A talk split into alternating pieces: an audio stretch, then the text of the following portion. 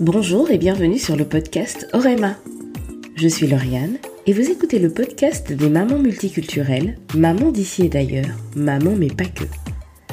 Si vous êtes intéressé par les thématiques de la parentalité et de la transmission culturelle, ce podcast est fait pour vous. Et parce que je ne suis pas que maman, je partage aussi avec vous mes découvertes et des témoignages autour de l'entrepreneuriat et de la communication digitale, domaines dans lesquels j'évolue en freelance. Pour ne manquer aucun épisode, n'oubliez pas de vous abonner au podcast sur votre plateforme préférée. Je vous souhaite une très bonne écoute.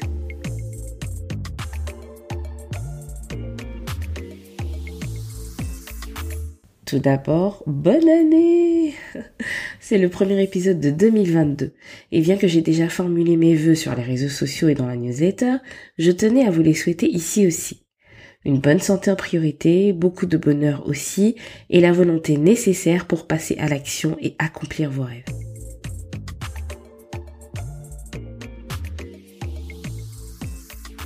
Il y aura beaucoup de notions dans cet épisode, mais je vais essayer d'être concise autant que faire se peut. Vous pourrez retrouver le contenu de cet épisode sous forme d'articles sur mon blog.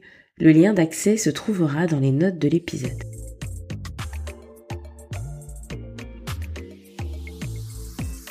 La communication digitale ou numérique, c'est la communication sur Internet d'une entreprise. Quand je dis entreprise, c'est une marque, une association, un projet, un podcast, bref, vous avez compris l'idée. Ce sont donc tous les moyens utilisés par une entreprise pour parler ou faire parler d'elle sur le web. Je vous propose une liste des différents canaux parmi ceux qui sont fréquemment utilisés. Petit disclaimer, je préfère vous dire honnêtement que la liste qui va suivre, bien que fournie, n'est pas exhaustive mais ce sont selon moi des moyens très accessibles.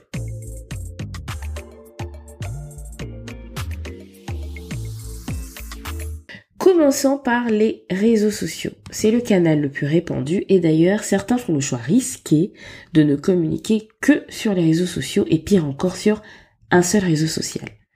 Quand on pense aux bugs des applications du groupe Meta ou au fait que pour une raison ou pour une autre, vous pouvez perdre l'accès à votre compte ou le voir supprimé, c'est un risque trop grand que vous ne souhaitez pas prendre pour votre entreprise. Ensuite, le site internet. Bien référencé, il vous permet d'être facilement trouvé via les moteurs de recherche. C'est une véritable vitrine pour votre activité et cela fait tout de suite professionnel.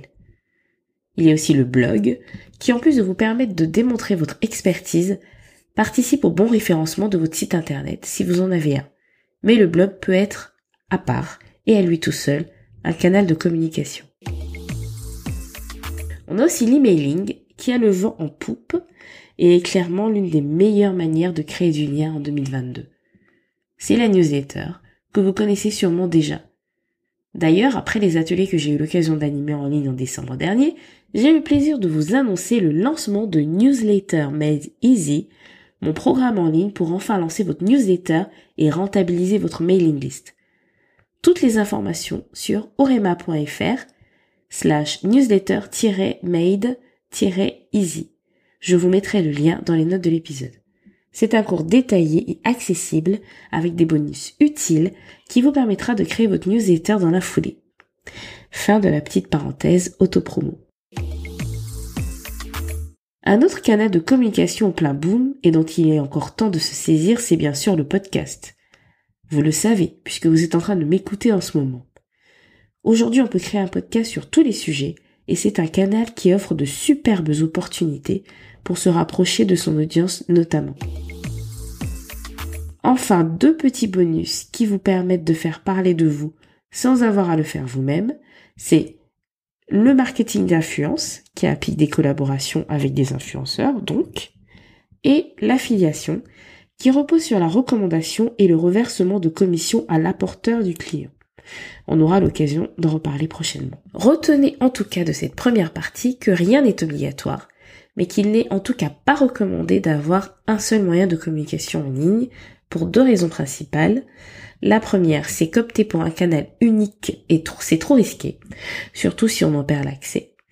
Et la deuxième, plus on multiplie les points de contact avec son audience, plus on a de chances de la convertir en clientèle.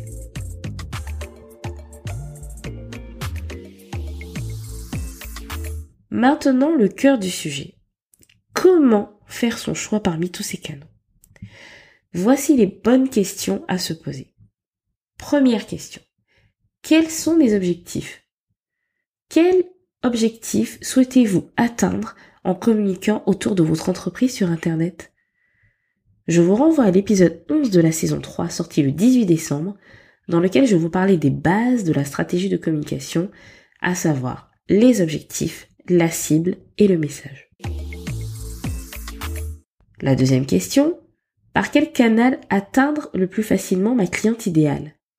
Par exemple, demandez-vous sur quel réseau social elle est le plus active ou quelles sont ses habitudes? A-t-elle le temps d'écouter des podcasts? Aime-t-elle seulement ce format?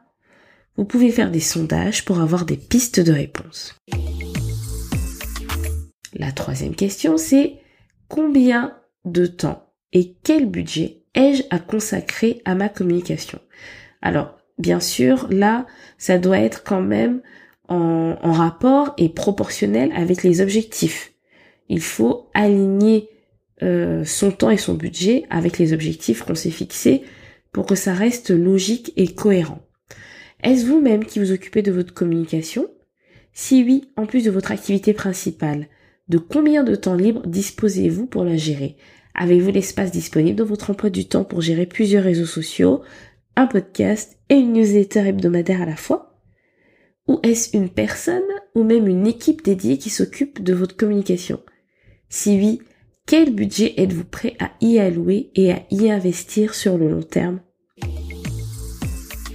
Enfin, dernière question, où suis-je à l'aise? Ou où est-ce que je souhaite être présente? Où avez-vous envie de communiquer? Si c'est vous qui gérez votre communication, vous devez apprécier le canal par lequel vous le faites. Parce qu'on n'est pas venu ici pour s'offrir, ok? Vos canaux de communication font aussi partie de votre image de marque. Vous n'avez peut-être pas envie d'être sur TikTok ou sur Snapchat car votre cible n'y est pas et qu'en plus vous n'avez pas envie d'être associé à des réseaux sociaux qu'on imagine pour un public très jeune. Je reprends les questions que vous devez vous poser. Quels sont mes objectifs? Par quel canal atteindre le plus facilement ma cliente idéale? Combien de temps et quel budget ai-je à consacrer à ma communication? Où suis-je à l'aise ou où est-ce que je souhaite être présente? Nous voici arrivés au terme de cet épisode qui, je l'espère, vous aura plu. Pour aider le podcast à grandir et permettre à plus de monde de le découvrir, vous pouvez laisser 5 étoiles et un commentaire sur Apple Podcast si vous utilisez cette plateforme ou une note sur Spotify. Si ce contenu vous parle, inscrivez-vous à la newsletter Web Marketing et recevez un mail chaque lundi avec des astuces et outils pour mieux communiquer en ligne. Rendez-vous sur orema.fr slash checklist-com. Pensez à checker vos spams et l'onglet promotion de votre boîte Gmail au cas où. Enfin, rejoignez-moi sur Instagram at orema-fr pour toujours plus de partage autour du marketing digital. Merci de m'avoir écouté jusqu'à la fin et rendez-vous dès samedi prochain pour un nouvel épisode.